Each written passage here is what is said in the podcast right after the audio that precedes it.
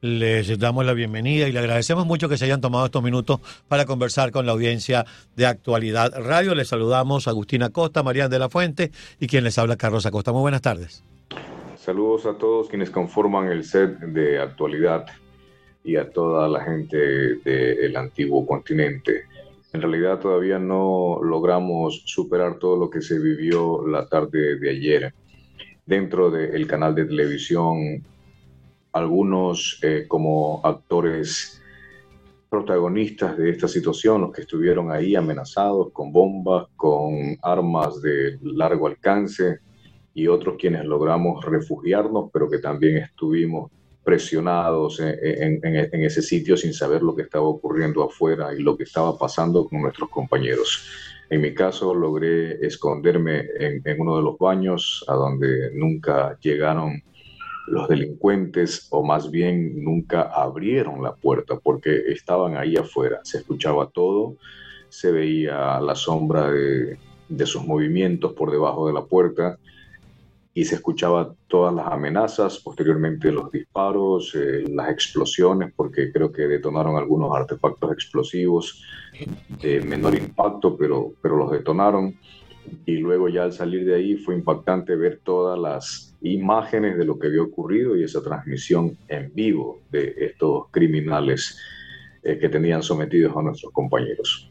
Señor Vaquerizo, desde el momento inicial de la conmoción que a usted y a las personas a su alrededor les dio una idea de que algo anormal estaba ocurriendo, tengo entendido que algunos pensaron que se trataba de una trifulca, de una pelea, de una bronca entre empleados y luego comprendieron de que habían eh, irrumpido, incursionado gente de fuera del canal. Desde ese momento hasta el momento de la liberación en que llegó la operación militar, ¿qué tiempo transcurrió?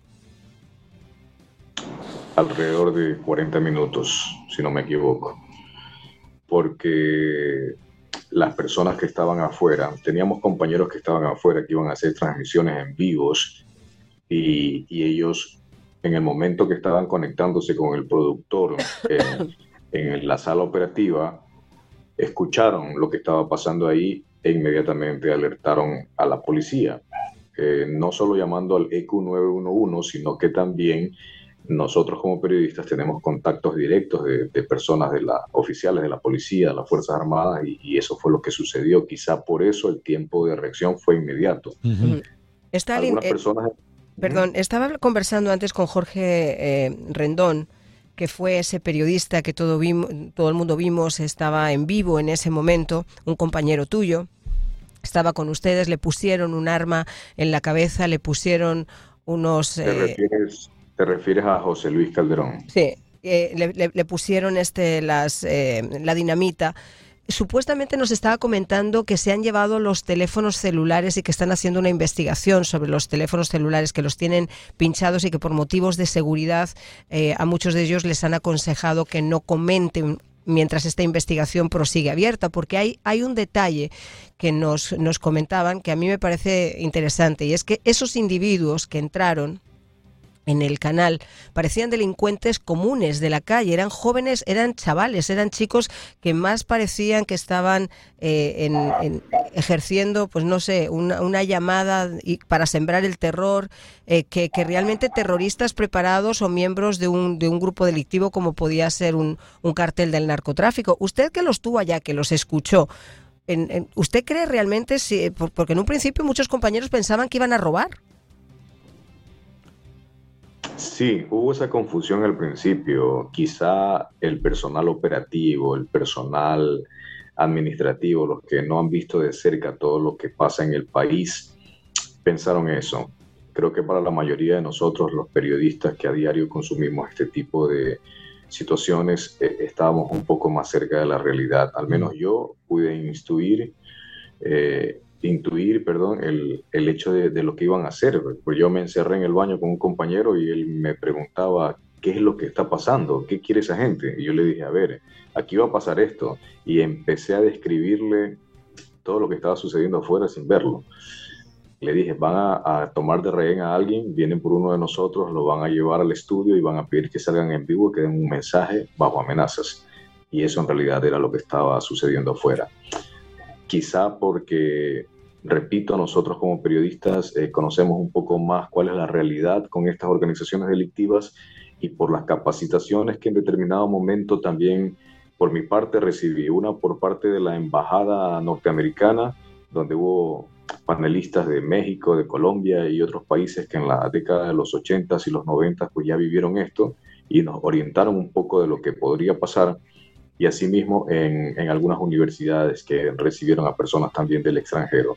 Creo que eso sirvió bastante el, el tener un, un manual básico de crisis para los periodistas, creo que yo lo tenía en mi mente, lo tenía claro y sabía lo que tenía que hacer. del hecho de que no me confié en que eran unos simples delincuentes, en que no corría hacia donde corrieron todos, corría a una dirección opuesta, me refugié en un lugar, activé un, un dispositivo en mi celular alertando a mi familia que me iban a empezar a llamar que me descubran, porque en algún momento habían mencionado mi nombre, que me estaban buscando a mí. Ahora, Stalin, eh, eh, usted dice que, bueno, ya usted tenía claro lo que iban a hacer, y más allá de que se tratase de un grupo de personas que simplemente fueron contratados para ejercer esta acción. Usted dice que iban a, leer, iban a emitir un mensaje. ¿Traían un mensaje escrito? Eh, ¿Fue una cosa mm, relativamente organizada o fue una cosa improvisada? Porque, como dice Marían, cuando uno ve, cuando uno ve eh, el asunto, eh, le parece que no, no es un grupo estructurado, sino esto, un grupo de delincuentes. Mire, la tarea de ustedes no, es llegar estaban enviados, estaban moviéndose con celulares, estaban recibiendo órdenes. estaban recibiendo órdenes. Ah, ¿Qué, me dice usted? Respecto.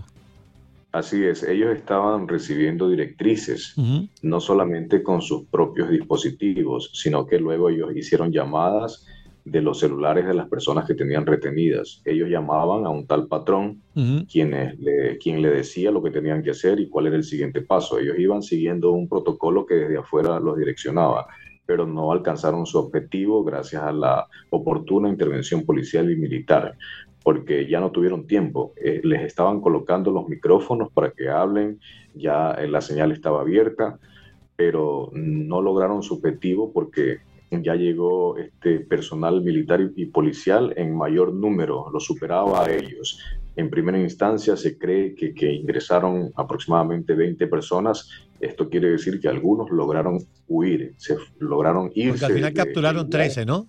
Y solo capturaron 13 pero otras personas estaban inclusive eh, infiltradas entre todo el personal del canal que salió en, la evacuación que hacía mm. la policía, estaban infiltrados ahí, se mezclaron, lograron irse. Otros salieron por los techos, yo pude escuchar claramente desde donde yo estaba cuando ellos hablaban y decían por dónde nos vamos, cómo escapamos, cómo enfrentar, si vienen vamos a dar balas, decían no, nadie se va a quedar, todos tienen que dar el pecho a las balas y si no, nos escapamos por aquí. Ellos hablaban del techo. Todo eso logré escuchar yo. Y luego ya se escucharon las detonaciones, el cruce de balas, eh, la detonación de explosivos. Eso ya hizo que yo me tire al piso y, de ahí no me levante hasta cuando consideré que era el momento ya adecuado para poder salir del lugar. Ellos realmente... Ay, Señor Cucalón, en primero, eh, nuestro más sentido pésame por la pérdida de su familiar. Eh, ¿Por qué cree usted que una banda de delincuentes vinculados al narcotráfico toma un canal de televisión. O sea, en el pasado, cuando hemos visto esto, lo hemos visto por parte de organizaciones terroristas. Eh, lo hemos visto de los grupos terroristas en el Perú, eh, de los grupos palestinos de la década del 70, de Al-Fatah, de, de todos estos grupos de Abu Nidal. Tomaban medios de prensa para dar un mensaje pero aquí estamos ante un grupo de delincuentes comunes vinculados al narcotráfico que de pronto quieren dar un mensaje a través de la televisión. ¿Qué cree usted que perseguían? Lucho, eh, Lucho, te preguntaba Agustín, no sé si nos escuchas. ¿Nos escucha? No, si él... Sí, ahora sí, la pregunta era para usted. Señor Cucalón, primeramente nuestro más sentido pésame por la pérdida de su familiar. ¿Por qué cree usted que estas personas toman un canal de televisión? El tema es, como lo dijo Stalin, eran, eran jóvenes muchachos que le estaban dando instrucciones de afuera. El tema es causar caos, caos y, un, y una guerra contra el Estado. Ese es el tema. Eh, es manejado desde afuera por eh, la narcopolítica, grupos terroristas. Ese es el, eh, porque eh, tomar TC es un símbolo, pero todo lo que estaba pasando en Guayaquil, en Esmeraldas, en Quito, este, es un plan que de, alguien que está, tiene las riendas de las cárceles de, y de, grupos eh, terroristas, ¿no? Los grupos ya no son narcos, narcos, son grupos terroristas, es una guerra contra el Estado, ¿no? Lucho, el mensaje que ellos estaban dando, el mensaje que sí pudieron dar al aire, con las mafias, señor Novoa, con las mafias no se juega. Yo creo que eso refuerza perfectamente la idea de que es una guerra contra el Estado. O sea, esto está perfectamente organizado para que de alguna manera sucumba el gobierno de Novoa y quizá el, hecho de que él no es una persona que tenga tampoco un bagaje político eh, excepcional ni muy grande, pues puede hacerle caer en alguna trampa, porque y ahí les pregunto a los dos, pero sobre todo a ti, Lucho, que tú también pasaste la época de Correa, la famosa ley Mordaza, que has eh, eh, sido ejecutivo de varios medios de televisión. La huella de Correa es indiscutible que sigue todavía en Ecuador. Él, eh, bueno, su partido que está por desaparecer, la Revolución Ciudadana, este, o tiene otro nombre ahora, tiene todavía un, una votación de, casi 30% ¿no? de base. Pero eso habrá que ver en las próximas elecciones, porque con todo esto que ha ocurrido, yo creo que se ha debilitado mucho más que con las elecciones pasadas, ¿no? el, correísmo. Eh, yo creo que esto es un tema de la, eh, de la fiscal que está haciendo efecto en todo este tema de eh, donde está metida la, corrupción, el tema judicial, el tema desde todo nivel, de los altos jueces hasta los jueces de, los pueblos pequeños. La fiscal, perdona, estás diciendo la fiscal, em, la fiscal que supuestamente Picón, que era el jefe del grupo de los Lobos, había hecho un plan para asesinarla. Diana Salazar, así es. Ella es la que está moviendo y están tratando de detener lo que ella está haciendo. ¿Por qué? Porque están involucrados políticos, empresarios, están involucrados ex, uh, ex gobernantes y, muchos jueces, ¿no? fiscales, entonces policías. Entonces, eh, esto la quieren detener a toda costa. O sea, ya hay una amenaza de, contra ella de, bueno, muchas amenazas de muerte y está con una protección ya militar y policial. Ahora, la pregunta para ambos, ustedes, cualquiera de los dos pudiera contestarla, más allá de toda la operación, de todo lo que se pueda emprender desde el punto de vista operativo para tomar control de la situación, hay 139 eh, eh, funcionarios retenidos en cinco prisiones, más allá de todo eso, el trabajo de inteligencia para determinar los estamentos policiales, militares, políticos y económicos comprometidos, porque nada se gana con una operación para reprimir y controlar si en la médula espinal sigue estando todo este estamento corrompido que al final vuelve a ramificarse. ¿Ustedes confían en esto o habría que aceptar, como hemos recomendado nosotros también y nos tomamos esa libertad, la ayuda exterior, la ayuda internacional para poder establecer todo eso, porque si no, le cortan, le cortan la cabeza hoy y mañana vuelven a ramificar. Así es, así es. Eh, esto hay que cortar la cabeza ya, o sea, esto hay que cortar todo de raíz. Y es, el caso metástasis, así lo ha llamado la fiscal, la fiscalía, porque esto se ha regado en toda, en toda instancia eh, de, gobierno, de Estado, ¿sí? jueces, fiscales, como decía antes. Eh, Novoa, el presidente Novoa eh, tengo entendido que se ha reunido ya con varios eh, eh, administradores de Estados Unidos, entre ellos este, el embajador ¿sí? en Ecuador, y deberían estar, me imagino yo, planteando algo como un regreso de la base de Manta, pero no necesariamente la base de Manta, sino algo que, que, que suplante eso, que podría ser un un barco en, en, las afueras de, de, la costa ecuatoriana, desde donde pueda controlar lo que hacía la base de Manta anteriormente, porque mientras estuvo la base de Manta, eh, la base americana en Manta, eh, eh, no, no, teníamos este, este, tipo de problemas. Ecuador era una isla de paz, pero esa base de Manta fue, este, Correa la, la sacó del Ecuador. Sí, sí. Entonces, si, ustedes tuvieran la oportunidad... conclusiones, ¿no? Si ustedes tuvieran la oportunidad de estar por unas horas al frente del país, ya no aconsejar al presidente Novoa, sino en sus propios zapatos, ¿cuáles serían las dos o tres medidas ejecutivas que ordenarían para empezar a limpiar esta corrupción? Tenemos un problema con la judicatura, tenemos un problema gravísimo en las cárceles, donde los carceleros no tienen armas y los delincuentes están armados con gran poder de fuego.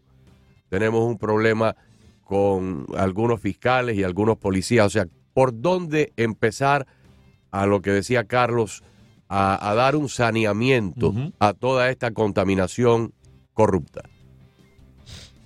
Yo creo que lo primero que hay que hacer es aceptar la cooperación internacional porque si no hay esa cooperación no pueden hacer ese barrido, esa limpieza casa adentro que se necesita, porque mientras haya un plan, ese plan siempre va a fracasar, porque las personas que están enquistadas ahí van a develar lo que va a suceder.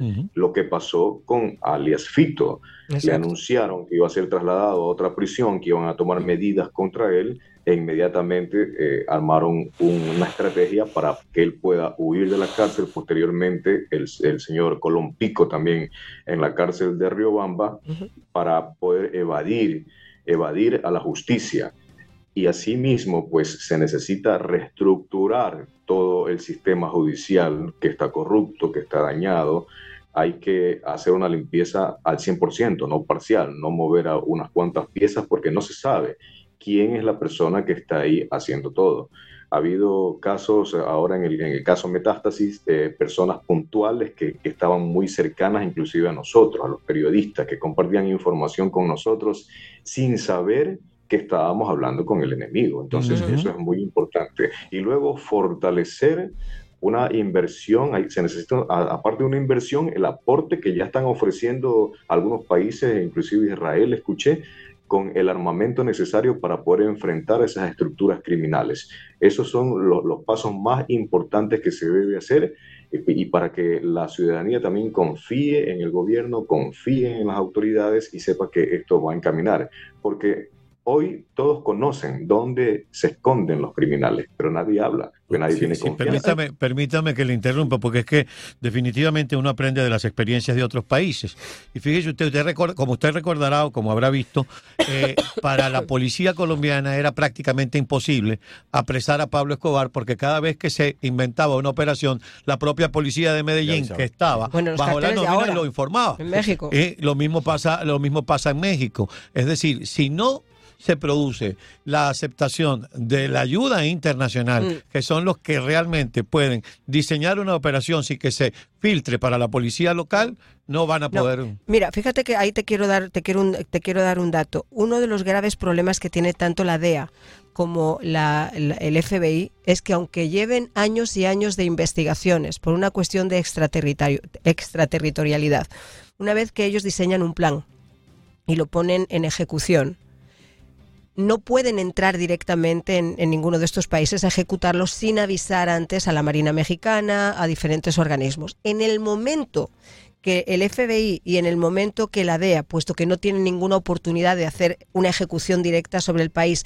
tiene que dar esa orden, es cuando se filtra, cuando se da el agua, que es lo que ha pasado en numerosas ocasiones con el Chapo Guzmán y por eso se les volaba cinco minutos antes en el momento que ellos les, les pero. Hay formas de hacerlo. Claro, pero hay, formas de hacerlo porque en Colombia en Colombia se creó el grupo de búsqueda. y el grupo de búsqueda fue un grupo selecto donde prácticamente para entrar en ese grupo había que estar casi a nivel de los arcángeles. No podía haber, se le hacía una investigación a cada una de las personas, no podía haber absolutamente ni una sola molécula de sospecha o de mancha en el historial de esa persona o de su familia y solamente así se integraba al grupo de búsqueda y fue el grupo de búsqueda el que logró dar el cerco que terminó con la muerte de Pablo Escobar. Eh, Colombia es mucho más grande. Claro, pero la filtración de lo de, de, Pablo Escobar vino directamente de los Rodríguez Orejuela. Sí, sí, pero de todas maneras el grupo de búsqueda, si el grupo de búsqueda hubiera estado penetrado, Pablo Escobar estaría todavía vivo. Así es. Y bueno, yo, ese es un tema. Yo creo que el, el problema principal de todo esto es que el, el, narco, y yo lo comentaba ayer, no sé si están ustedes de acuerdo conmigo, el narcotráfico no se puede ver en este momento como un problema privado de Ecuador o de México o de Honduras. Esto es un holding transnacional de sicariato. Es decir, y, y, ustedes se recordarán la muerte de Marcelo Pezzi, del fiscal famoso paraguayo en Cartagena, en, ejecutado en esas motos de agua. Ustedes recordarán el propio asesinato de Villavicencio, del que se sabe que había colombianos que habían intervenido eh, y que se mató a uno en la escena, pero que hasta este momento no se sabe o no contesta qué fue exactamente lo que organizó la muerte de, de, de Villavicencio. Y de la misma forma ocurrió con el presidente de Haití, con, con Juvenel. Entonces estamos ante un problema de sicariato y de terrorismo internacional avalado por estos grandes grupos del narcotráfico que mueven toneladas y toneladas de droga en el, en el Señor Cucalón, le damos la última palabra. Bueno, el narcotráfico mueve toneladas de droga, tiene toneladas de dinero. Y cuando uh -huh. eh, tienes toneladas de dinero y tienes este, funcionarios que ganan un sueldo bajo, ¿sí? Y que le ofreces a, una, a alguien que gana 400, le ofreces 40 mil, ¿sí? Claro. Eh, y no tiene los valores necesarios para rechazar eso. Ese es el problema. Tiene temor por sus familiares. Entonces ese es un problema muy difícil. Muy difícil, de, de... porque se ganan en una operación lo que un funcionario público gana en un año. Mm. Exactamente, exactamente. Entonces, eh, es difícil, y en un país que está en una situación difícil económicamente, eh, el funcionario dice, bueno, me arriesgo, pero eh, no sabe lo que le espera después, ¿no? Pero eh, me arriesgo, pero, pero soluciono el tema de mi familia y, la siguiente generación. Señor Vaquerizo, por último, eh, los dos colegas de los cuales se reportó ayer que uno había sido herido de bala en la pierna y el otro tuvo una fractura en un brazo. O sea, ¿se están recuperando? ¿Están fuera de peligro? Así es, están fuera de peligro, son tres. Uno por eh, el tema de esquirla o vidrios, el otro que le patearon en el piso y mm. se le fracturó el brazo, y la persona que recibió el impacto de bala, que es un camarógrafo. Están fuera de peligro, enhorabuena. Y bueno, esas han sido la, las mejores noticias que hemos recibido porque nos imaginamos lo peor con esta incursión de los terroristas. Hubo daños, hubo daños en, la, en los equipos de transmisión porque anoche yo estaba sintonizado con ustedes en TC y eventualmente había una interrupción y ponían un, un cartel que decía enseguida estamos de regreso. ¿Hubo algún tipo de daño en los equipos de transmisión? Bueno, en realidad ese banner que han dejado ahí mm. es porque la fiscalía todavía eh, tiene intervenido okay. el, el, medio, están haciendo investigaciones, están haciendo barridos, no se realizan algunas audiencias todavía para estas personas detenidas, se está esperando también esa situación, entonces han dado un plazo de 48 horas para poder ingresar a las instalaciones del medio. Mientras tanto, permanece cerrado bajo custodia policial y de la fiscalía. Por eso es que aparece este banner hasta que se pueda restablecer la señal pero los daños eh, son menores, daños en puertas, en vidrios, en monitores, pero los sistemas de, de transmisión como tal no han sufrido bien, afectación. Bien.